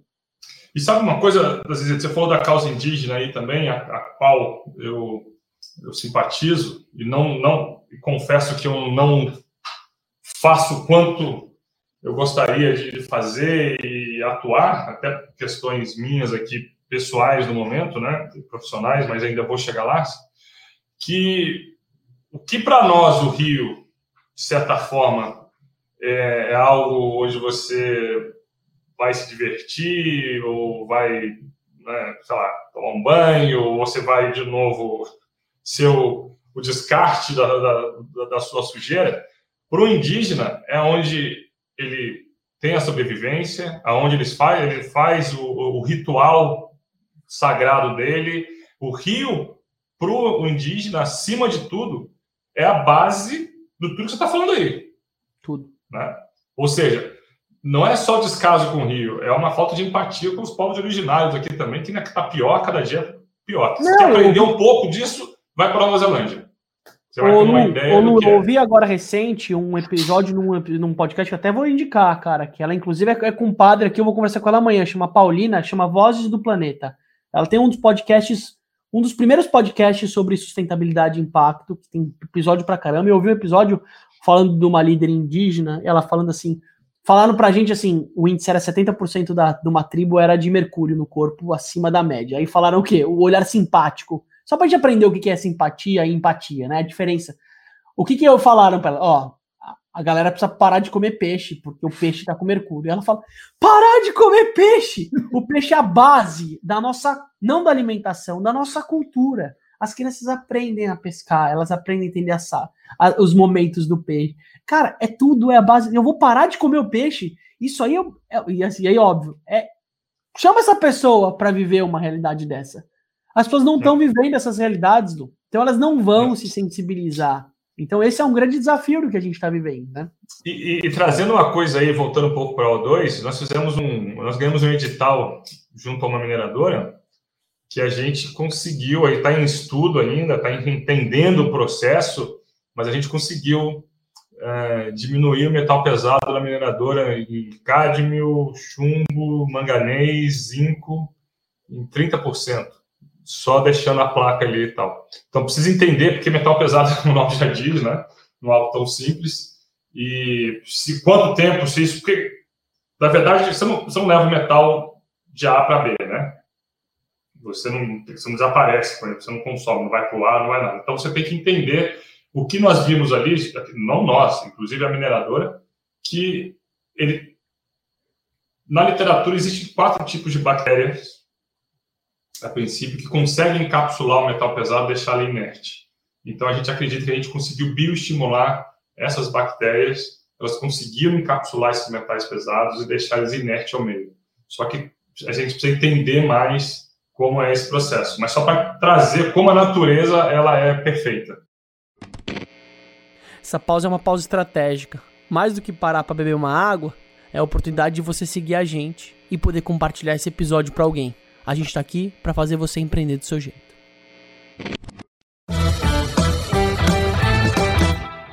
Ô Luizão, deixa eu aproveitar mudar um pouco de tema. É, quando a gente estava ali no pré pré-gravação, Eu vi que você tem ali várias medalhas ali. Eu brinquei, nossa, você é cheio de medalhas aí. Você é um cara que ah, deve fazer bastante esporte. Eu queria que você falasse um pouco do. Assim, como que é a importância do esporte na sua vida. Inclu e, parênteses, assim, como que você dorme à noite, assim. O Azisu é o nosso, um dos nossos apoiadores, é uma empresa de que trabalha com sono, é, com os lindos colchões da Zisu. Eu queria que você falasse um pouco como que você cuida aí da sua, é, da sua saúde do sono e como que você lida com o esporte aí na sua vida. Cara, vamos lá. É, eu sempre, desde sempre, eu sempre fiz esporte, né? Jogador de basquete, é, sempre ou estava no mar, eu estava nadando, fui salva-vidas voluntário na, na Austrália, fiz curso salva-vidas, então eu estava sempre envolvido, de certa forma, com esporte. Sempre. Minha vida sem esporte não dá, não dá certo. Né? Muito porque o esporte ele imita a vida. E, e, eu trago até um paralelo ao empreendedorismo num treino, num treino de triatlon, por exemplo. Né? Eu e minha esposa, nós, nós somos triatletas uh, amadores eu, inclusive, eu entendi porque a diferença do atleta, do triatleta amador para o profissional. O profissional ele ganha dinheiro para fazer o, o, o. O amador ele gasta dinheiro para fazer o, o triatlon. Cara, é uma coisa absurda. É muito pra, caro, né? Bicicleta, cara, viagem, é, viagem, suplementação. É prova, suplementação, exato. É tudo, cara, incrível, incrível. E, mas eu faço esse paralelo porque você planeja uma prova, você planeja um treino, ele provavelmente não vai sair dessa forma que você planejou. E você vai precisar de novo de uma resiliência, de uma disciplina, de um foco, de você entender aquele momento e dar aquela pivotada, daquela frustração de que, putz, cara, não saiu desse jeito, que eu vou ter que fazer. Ah, a minha irmã é triatleta também, ela carregou cinco, furou o pneu da bicicleta dela, ela carregou a bicicleta 5 quilômetros nas costas para chegar, botar a bicicleta e sair correr mais 10. Então você imagina, é, é de novo, o empreendedor precisa disso. Né? Ele precisa, a gente faz o planejamento de como a gente falou, vamos montar uma empresa, uma sociedade. Cara, até você chegar no sucesso, do impacto positivo, no caso do O2, que eu quero deixar, e o sucesso financeiro, os pilares do O2 são três: sustentabilidade, retorno à sociedade e lucratividade. Até alcançar isso aqui, cara, é uma linha, ela, né, como no esporte também. Então, o esporte me treina muito mentalmente para o que eu vou encontrar na minha vida profissional, pessoal. Então, ele me traz. É, hoje, de novo, estava pedalando um vento contra, cara, que inacreditável. Você, você tem duas opções. Você vai ficar louco da vida com aquele negócio, ou você vai falar, cara, isso aqui está sendo um bom treino para mim quando pegar uma prova com vento. Estou ficando mais forte. Então, é a visão que você traz para aquele momento. Você pode escolher um dos dois. Te garanto que o mais positivo vai te ajudar naquele momento. O mais positivo, o mais negativo vai te deixar mais cansado, né? E você trouxe uma coisa muito legal e eu acho fantástico. É, assim, sem demagogia nenhuma, eu sou muito fã dos, dos dois patrocinadores, é, porque você pode ter o melhor equipamento do mundo. Se você não dormir bem, você não tem nada.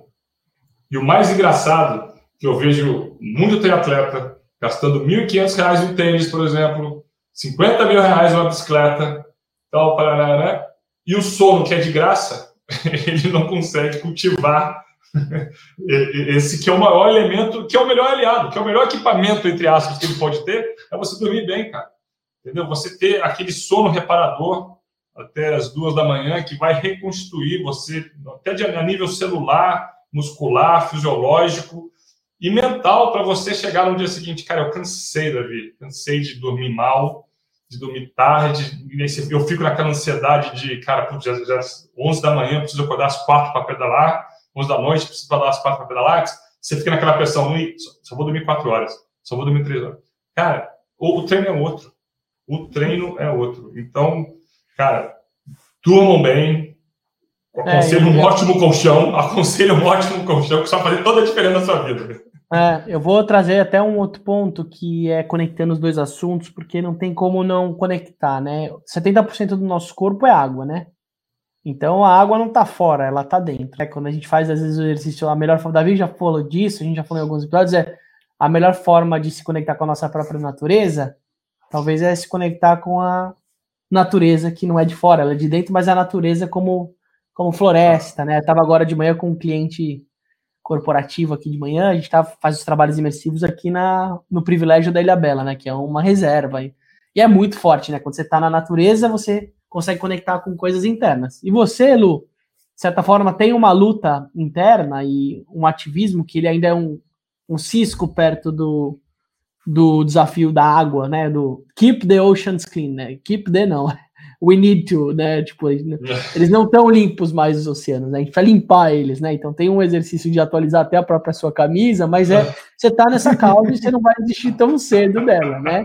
Do mas eu queria que você falasse da água interna do seu corpo, porque assim, você é um cara que esbanja saúde, é um cara que se alimenta muito bem. Para quem não conhece o Luizão fisicamente, tá um cara alto, atleta, pô, saúde, é o cara da sem produtos ultraprocessados.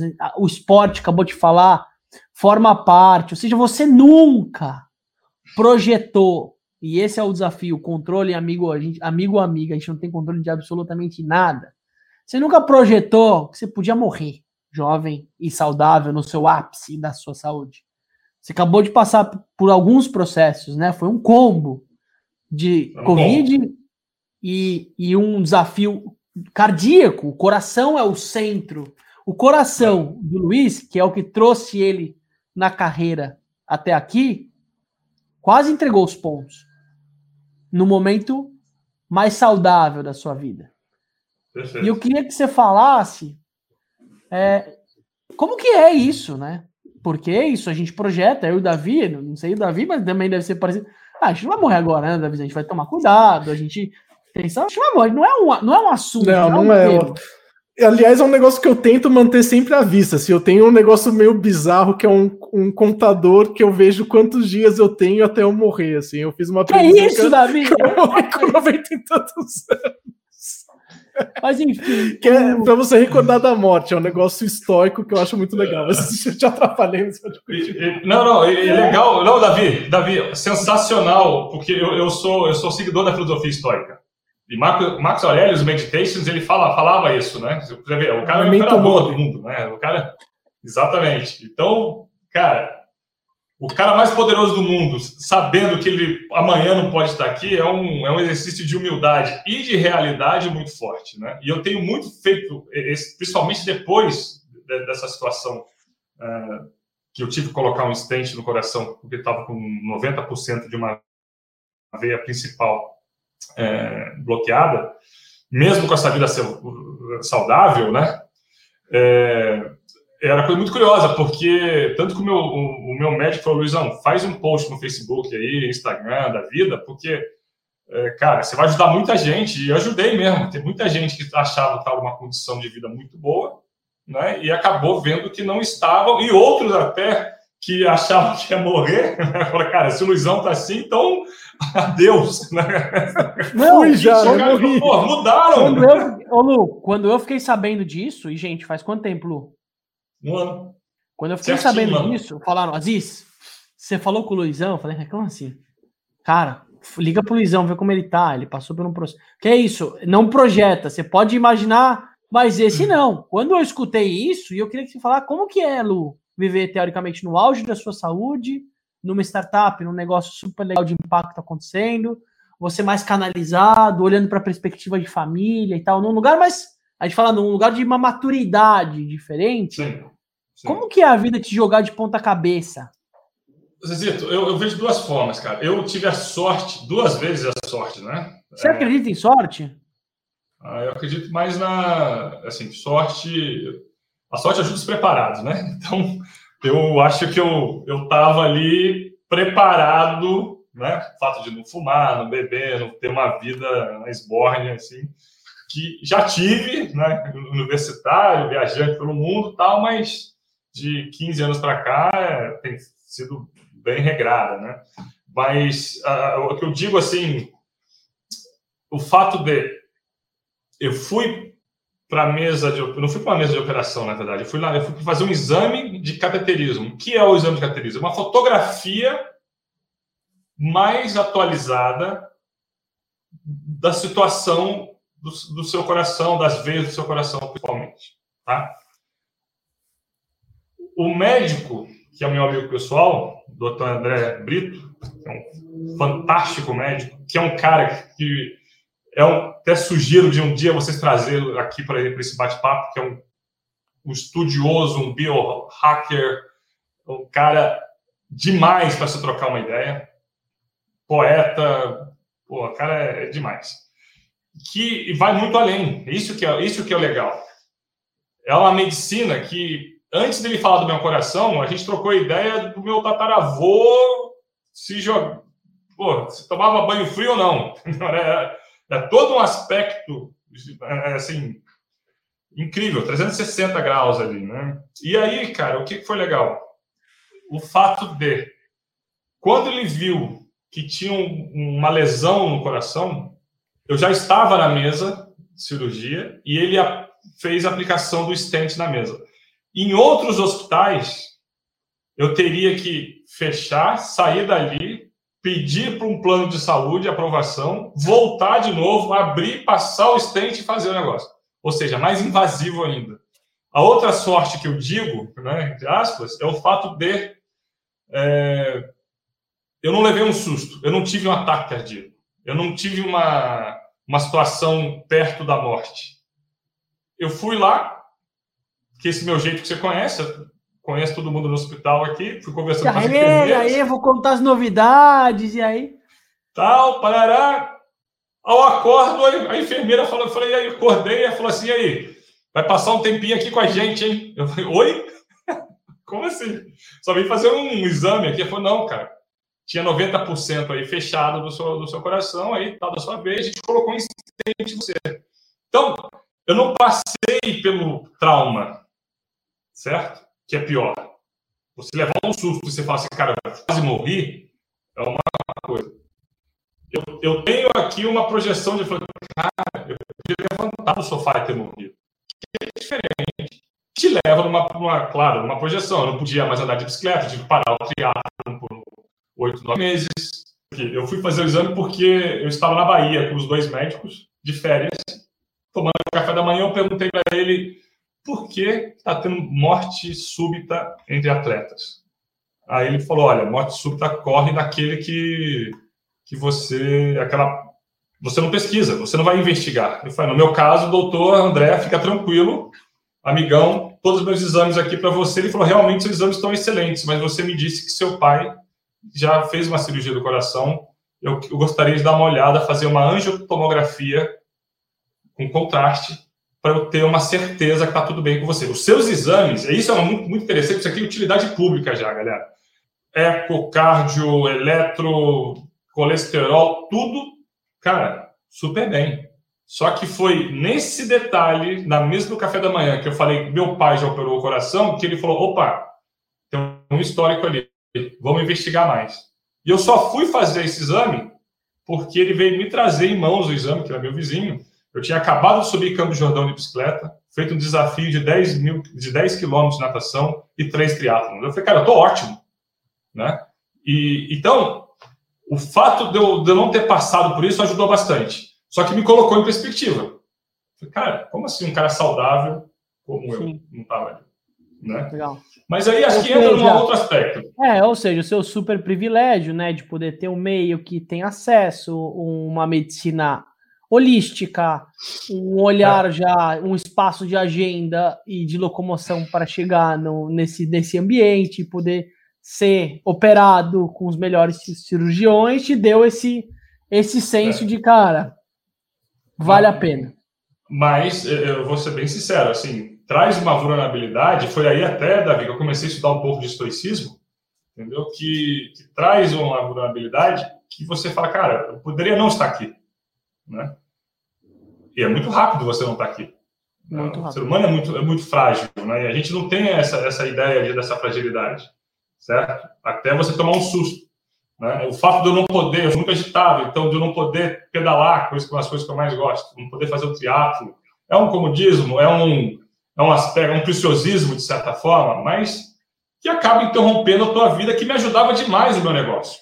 Eu oxigenando muito a minha mente no esporte.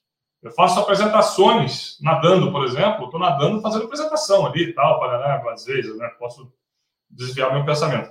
Mas é, trazer essa, essa verdade nua e crua que você pode não estar aqui amanhã me faz apreciar mais a minha mulher, os meus amigos, cada centímetro da minha vida, cada segundo da minha vida, observar sem clichês, eu tô hoje de novo pedalando aqui, tinha uma, umas flores selvagens amarelas, eu falei, cara, que lindas essas flores selvagens. Então, eu acho que você aprecia realmente mais a vida, entendeu? Que legal. Forte, hein? E tudo tem a ver com tudo, né? O presente do presente, né, Lu? Porque é isso, é. né? Da visão, a gente pode olhar, como a gente estava até falando, né? Os desafios dos bastidores do podcast e toda a parte de equação de, de parcerias, de pauta, de distribuição mas ele dá esse lugar, né, da gente ter o privilégio desse espaço de fala, né, de vocês, enfim, pessoas que vêm e as pessoas que escutam, né, porque isso é um termômetro para a gente, Lu, fundamental. Você que está ouvindo a gente, mais que você que escuta, você compartilha para sua rede, para a gente é um termômetro muito significativo, né, porque o que a gente faz para se preparar em termos de pauta é para tentar pegar o lado mais autêntico e mais humano das pessoas que estão aqui e que elas têm como plataforma de vida empreender a vida delas, né, porque é isso, quem empreende a vida empreende negócios incríveis. Existe uma correlação muito forte, negócios que eles têm uma visão de médio e longo prazo, né? Não é só um projeto de empreendedorismo, né? O Davi falou no começo, é empreendedorismo por, nesses, por oportunidade, ou por sobrevivência, ou por escolha, né? Tem um lugar que é, um, é uma. É, não é tão óbvio assim. Então a gente, cada vez mais que recebe pessoas como você, Lu, percebe que, pô, olha como tem tudo a ver o que você passou. Você precisou viver uma conexão acadêmica inicial você precisou viver o ecossistema de negócios de impacto para poder morar no Rio, ter a sensibilidade da Lagoa e pegar e investir, entrar como sócio, né? Como representante de uma marca, que tem tudo a ver com a academia, que você sabia como dialogar, como lidar com pessoas muito diferentes. Já tinha vivido várias coisas de impacto, o que, eu não posso fazer igual. Você conseguiu focar em uma coisa só, a gente viveu esse dilema positivo, é. né? A gente, a gente quase virou sócio, na SCAP, é. você tomou uma decisão que foi muito difícil para você, mas ela foi muito sábia nesse sentido, que o Lu sempre tocou muitas coisas paralelas, né? A gente sempre questiona muito isso. Ele falou: não, agora eu quero focar na O2, porque eu, eu preciso acreditar em uma coisa só, é o, é o meu momento de vida. E eu ajudei, de certa forma, via desenho, a ajudar a ganhar forma, a posicionar a O2, né? Que foi uma puta oportunidade, um privilégio de como a gente posiciona algo que ele é mais do que a tecnologia, né? Quando a gente fala de um milhão de tecnologias disponíveis, a tecnologia por si só, ela pode ser uma ferramenta, pode ser uma bugiganga, pode ser algo que ainda não tem uma função efetiva, né? O Davi, a gente fala, tecnologia, a gente já até falando, tecnologia é uma categoria? Não, tecnologia é da mesma forma que sustentabilidade, da, forma, da mesma forma que digital. É, é, são as arenas, né? São onde as coisas acontecem, elas não são o negócio por si só. Então eu vejo quando você desenha a sua trajetória, e aí esse capítulo novo, que é uma valorização do presente, é menos ficar projetando, né, Lu? Se vai vender empresa lá na frente, se eu vou conseguir limpar a Baía da Guanabara inteira. E olhar mais, pô, agora, eu acabei de arrumar uma mineradora, entrei num negócio de edital. Troquei uma ideia com os negócios. Eu falei da Manu, já vou puxar o.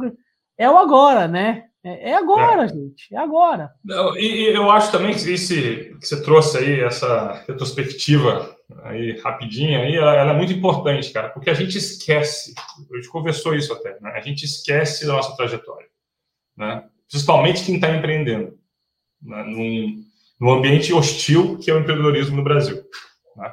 Então, você, é, eu ouço várias vezes, Davi e às vezes o pessoal, que, cara, que sorte a sua de você ter encontrado essa tecnologia que pode revolucionar, de certa forma, alguns aspectos aí da, do tratamento de água efluente aqui no mundo, né? Só que você para e pensa e fala assim, cara, quando eu tinha 20 anos de idade, eu estava no terceiro ano de uma faculdade federal, namorando a Luísa, garota fantástica até hoje, maravilhosa, pessoa amiga, querida, e decidi com 600 dólares ir para o outro lado do mundo, onde não existia telefone celular, não existia na época telefone celular, não existia é, TV a cabo, não existia internet, inclusive, né? E o que você ouvia falar de Austrália era que tinha canguru pra caramba, que tinha que era um país muito quente, e que não E tinha tem um mulher. monte de inseto que mata, né? Que é a Austrália. É. Tudo mata na Austrália. Tudo, tudo, Tudo mata. mata. Eu sou sobrevivente, cara. 14 anos lá, cara. A única coisa que me pegou foi água viva. Entendeu? Mas, cara, e você faz essa trajetória, né? De não falar inglês, de, de empreender na Austrália. Eu empreendi, o primeiro lugar que eu empreendi foi um lugar, uma cultura totalmente diferente, uma língua diferente. Inclusive, eu tive que empreender o Luiz. Porque o Luiz não era amigo do Davi, do Aziz, filho do Walter, irmão do- da Denise e da Vânia. Não. O Luiz é o Luiz está ali. Eu lembro uma coisa assim, gente, que marcou bastante. A Ana Peters, uma ex-namorada minha, que eu não falava inglês. Namorava, assim, macarrônico em inglês, né? The books on the table. Se caísse no chão, um abraço, né? Então não tinha, não tinha como sair daquela situação. Aí, ela, e depois de anos, é uma grande amiga minha hoje também, ela falou assim, Lu, uma coisa muito interessante sobre você. Você sem falar inglês e você falando inglês, você é a mesma pessoa. Eu, a princípio, não tinha entendido essa frase. Porque aí depois eu fui entender, falei, cara, porque a sua essência é a mesma. Porque eu me comunicando, eu posso chegar para você, Davi, que acabou de se conhecer, e falar uma série de coisas maravilhosas e falar assim, cara, o Luiz é um cara maneiro. Eu sei me comunicar com você e você, eu entender quem o Davi é, sem ele se comunicar de forma apropriada, é, é uma coisa muito legal. Porque eu vou entender quem você é. E você ser essa pessoa daqui a 10 anos falando, se comunicando, e falar, cara, essas duas pessoas se unem. Né? E ali começar essa história, ou seja, não, pode ter sido sorte? Sim. Mas eu me preparei pra caramba para estar no momento que eu tô hoje. E passei essa resiliência que a gente discutiu antes. Que legal. Forte, hein? Muita coisa, né, galera? É uma resiliência, né? Você falou de empreender no Brasil, né?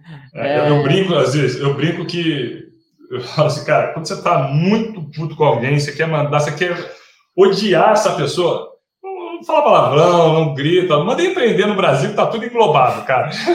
empreender no Brasil.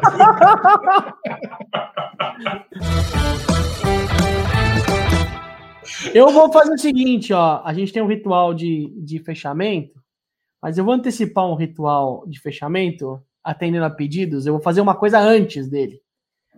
Que inclusive eu já tenho uma investidora. Ficaló é minha primeira investidora. Eu montei um negócio novo, Lu, que tem tudo a ver com você, na verdade também. Você não, vai fazer isso de novo, né, Aziz?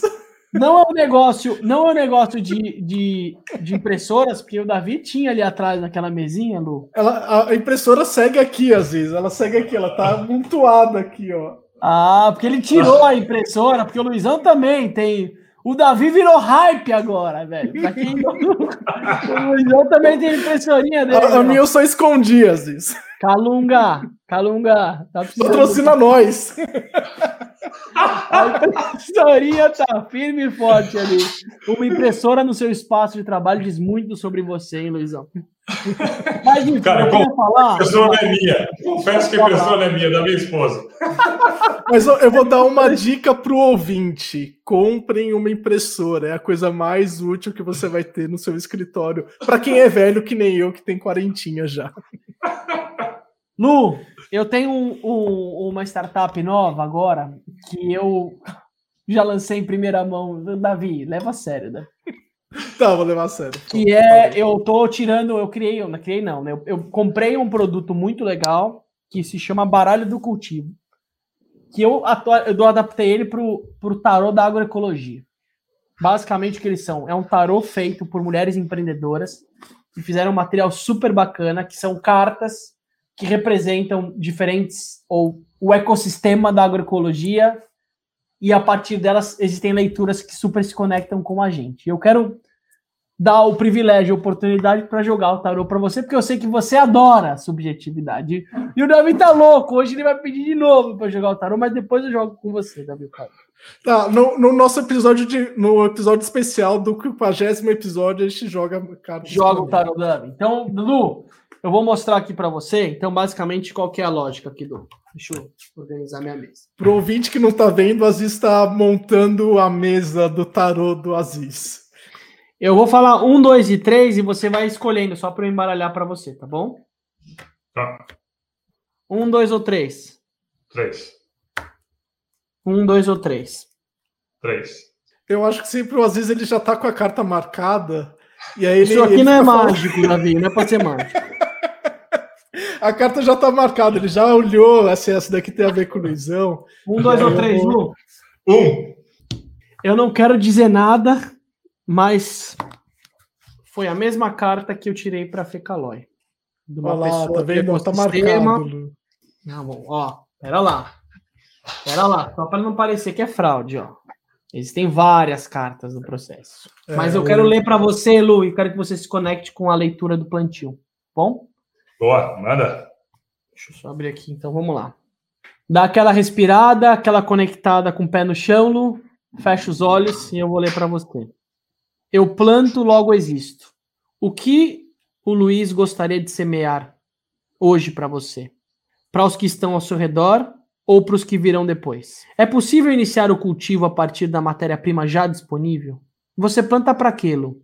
Algumas interpretações. Observar e aproveitar os recursos disponíveis, cuidar do meio, impulsionar, pontapé, criar possibilidades, entregar, construir, fazer parte, se inspirar e aprender com processos naturais, reconhecer os ciclos, paciência, influências externas e descompactar. Lu, podemos escolher o que plantar, mas colhemos o que semeamos. Mais uma jogada para você. Se você quiser agradecer ao jogo, é, você faz um Pix pro Orgânico Solidário, tá bom? Maravilhoso hoje. E aí você, quem sabe, já alimenta mais algumas famílias. Já vou plantando agora, né, Zizito? Potência, hein? eu vou fazer total. o meu check-out. Que bonito que caiu a mesma carta, hein, Davi? Não teve Foi fraude. legal, foi legal câmera, demais. A câmera estava e é uma pessoa que tem muita sinergia e eu vou fazer um exercício importante de você se falar com a Fecalói e ouvir o episódio primeiro da Fecalói e depois falar com ela, que acho que vai ser um, uma conexão, né, Davi? A gente cria muitas conexões que vão além do negócio aqui, então eu vou fazer essa ponte, mas eu quero só meu check-out, né? Você já está acostumado com esse modelo, que é agradecer você estar tá por aqui com a gente, foi um privilégio poder ter essa uma hora e meia com você, te escutando. Eu saio sentindo um pouco do seu cansaço. É, eu sinto ele. Eu te conheci em vários momentos, né? E eu fico atento a ele também, né? Em como eu posso, de certa forma, nutrir, mas também acolher esse lugar da sua fala, da sua vibração, né? Porque você é um cara que vibra. Você pode estar do outro lado da tela, mas você vibra. Eu sempre senti essa sua vibração numa ligação. A gente tem uma ressonância de campo muito forte. Sim, claro. Mas sinto, eu saio com esse lugar também, de atento a esse lugar da sua energia vital. Davi, privilégio poder estar com você em mais um episódio. A gente está chegando no nosso episódio 50. É, a gente está num momento de realinhamento legal, né? De sociedade, de dupla. Qual é o nosso combustível no, novo, né? Que a gente vai ter para a gente se reinventar como, como parceiro de vida, né? A gente já é parceiro mais do que de negócio de vida. Me dá saudade de você, então saio com saudade de você, de da gente se reconectar no presencial para isso gerar a conexão para esse novo ciclo, então saio desse lugar. E acho que super feliz com o tema da água, né? Com o tema que a gente dançou. A gente dançou em lugares que eu saio com alguns aprendizados bem significativos para mim do episódio, assim. Me deu vários sensos de de, de realidade bacana. Então eu saio mais conectado ao real, assim, do episódio. Foi muito bom. Valeu. Bom, deixa eu puxar aqui. Pô, Luizão, prazerzão de conhecer. Muito legal ouvir sua história. É, toda essa parte de é, da sociedade que a gente começou ali no começo pode parecer um pouco árido pro, pro ouvinte, mas é um negócio que eu estou vivendo agora e é uma coisa muito importante para quem ouviu, então acho que tem várias lições muito importantes.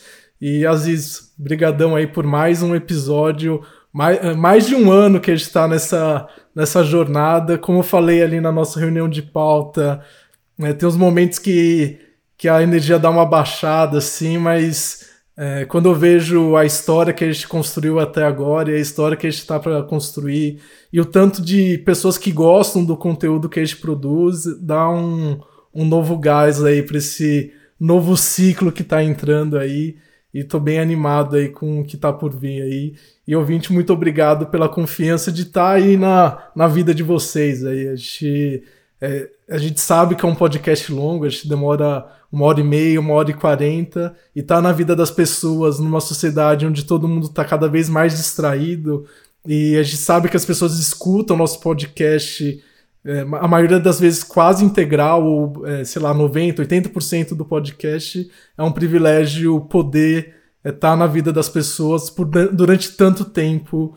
É, assim, para mim é, é muito gratificante, assim. É, pode ser, não são milhares, centenas de milhares de pessoas, mas as pessoas que estão com a gente são pessoas que gostam muito do que a gente faz. Então, fico muito feliz de estar tá, é, mais perto aí do quinquagésimo episódio.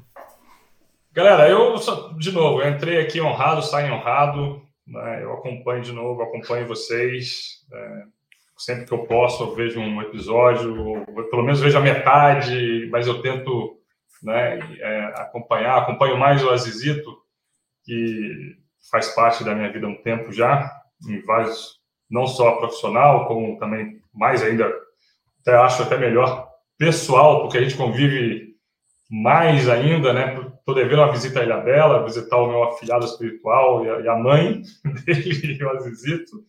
Mas, Davi, prazeraço conhecer. Eu tinha uma curiosidade de conhecer você, para ser bem sincero.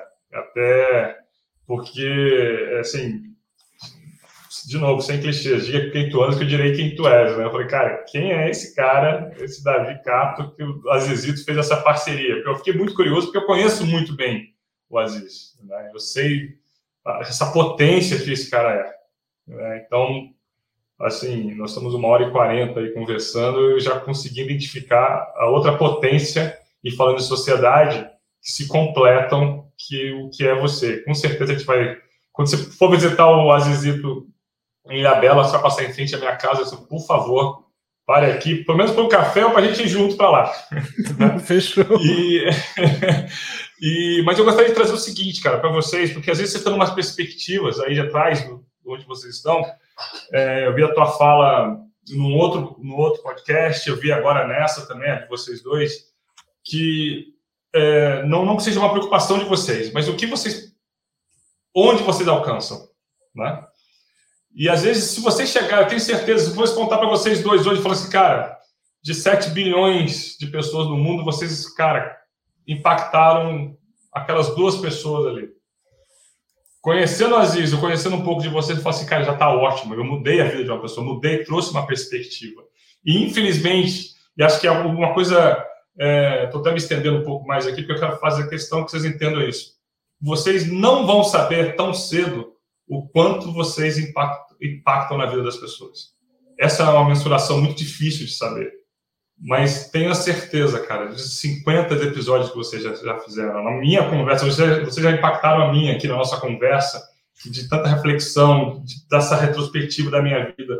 Então, o que vocês fazem através desse negócio é algo assim tão maneiro, tão rico a conversa, que com certeza eu espero que um dia, se tivesse que dar um presente para vocês do negócio, é falar, cara, mostrem para esses caras o quanto ele impactam essas pessoas. Porque quando bater esse desânimo que, que vocês estão empreendendo desse negócio, que é o desânimo do, do empreendedor que bate de vez em quando, por várias razões, né? Lembrem-se que vocês impactam sim pessoas impactaram a mim, Fê a Paula do Pequenos Negócios, grandes empresas, tarará, todo mundo, cara. É um trabalho magnífico e tenham isso em mente, cara. Minha última coisa, uma literatura que eu gostaria de sugerir, que é o livro do Adam Grant, Give and Take, Dar e Receber, que é como ajudar as pessoas no leva a su sucesso na sua carreira profissional. É um livro fantástico que eles colocam, ele coloca uma pesquisa que virou uma, uma, um livro que define as pessoas entre giver, matcher e taker, e essas pessoas, o giver, o, o taker e o matcher, eles têm um impacto econômico muito grande a curto prazo, mas a longo prazo o networking e o impacto econômico não é tão grande. E o, o, o doador, o giver, ele tem um espaço, o, a, a, curto prazo, um ganho econômico não tão é, elástico, porém, a médio e longo prazo, o ganho econômico, e principalmente o networking, é exponencial. Né? E, inclusive, uma dessas festas de empresa, ele foi chamado, o Adam Grant foi chamado para falar e ele falou, gente, contou essa história e falou, quem aqui se acha um doador? Aí, geral levantou a mão, Aí o cara falou: olha, é muito bom a gente ter doadores no mundo. Isso é muito importante. Só que um doador não levantaria a mão. Então, eu tenho certeza que vocês são givers. Parabéns pelo trabalho de vocês. É uma honra estar aqui com vocês hoje. Bola para frente. Muito bom! E para você que chegou até aqui, e velho, você ficou até aqui, depois de tudo isso, você tá afim de falar com o Luizão, você tá afim de falar com a gente de alguma coisa, alguma coisa você tem para entregar. Então, se quer falar com o Luizão, quer conectar com o 2 Eco, quer trazer alguma coisa, a gente também, é como o Luizão falou, a gente tá aqui para para fazer essas conexões acontecerem. Então, entre em contato com o desnegócio, procura a gente que aqui não é fim, aqui é meio, né? Então, a gente faz questão de, de fazer essas pontes, né? Ainda mais para que as coisas gerem abundância. Valeu, galera, pelo episódio. A gente se vê por aí. Um grande abraço.